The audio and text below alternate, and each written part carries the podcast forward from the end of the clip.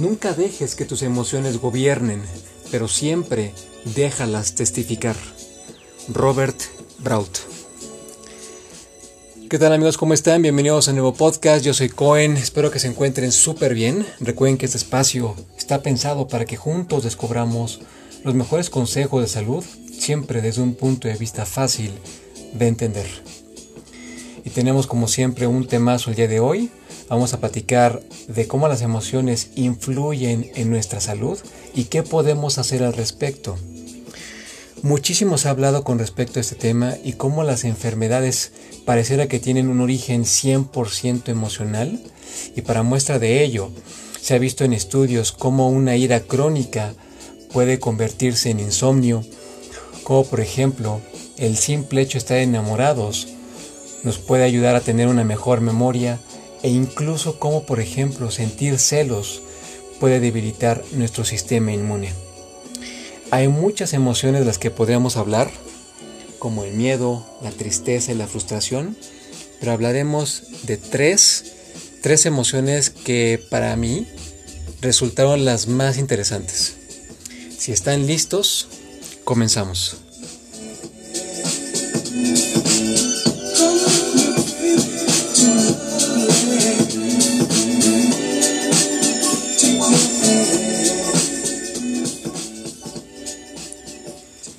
Comenzamos con una emoción, una actitud que es la queja.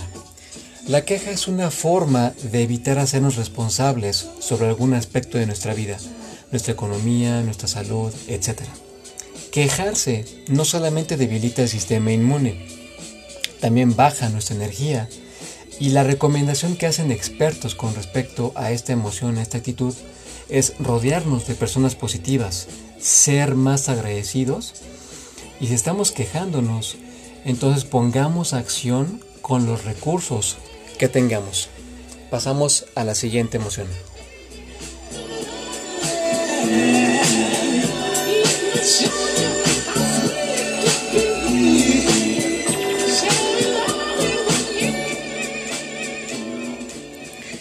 La siguiente emoción es el rencor. El rencor es consecuencia de varios estímulos que se van acumulando con el tiempo.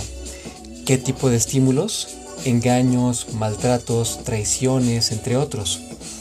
Sentir rencor también debilita el sistema inmune y nos roba energía. ¿Qué recomendaciones hacen expertos con respecto a esta emoción? El perdón quizás es la mejor estrategia, pero no solamente el perdón hacia una persona, en un perdón que podamos aplicar hacia nosotros mismos. Pasamos a la siguiente y última emoción.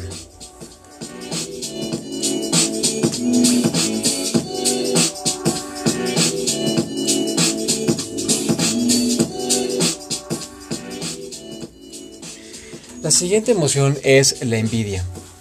Y esto es algo que comentábamos recientemente en mis redes sociales. La envidia no solamente se trata de querer algo que alguien más tiene, sino de incluso de no querer que esa persona tenga lo que tiene. Ser envidiosos también baja nuestra energía y debilita el sistema inmune. ¿Qué recomendaciones hacen expertos con respecto a esta emoción? Es muy sencillo. Buscar colaborar más con las personas y competir menos. Porque al final la envidia encierra cierto grado de admiración.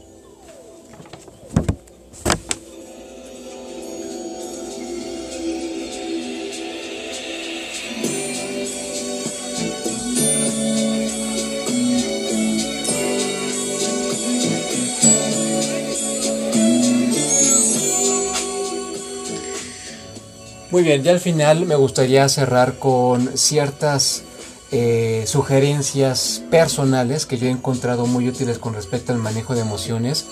La primera de ellas que no puede dejar de estar es hacer ejercicio. La segunda es meditar o buscar un espacio en el día para estar a solas con uno mismo. Estar en silencio te permite estar en contacto con tus emociones y esto siempre va a ser muy sano. Y bueno, punto número tres, escribir y punto número 4. Tratar de estar en paz con tu pasado y con tu presente. Simplemente gracias por esta atención, por su preferencia, muchas gracias por eh, sus comentarios. Les recuerdo mis redes sociales para que sigamos en la conversación de temas de salud, como lo hacemos constantemente. Recuerden que en Facebook me pueden encontrar como Isaac Cohen. En Instagram estoy como arroba like nobody photography. En TikTok me pueden encontrar como arroba fit-cohen. Y mi correo personal es isaac.bestcalendar arroba Simplemente gracias por su atención. Nos escuchamos en el próximo podcast. Yo soy Cohen. Cuídense mucho.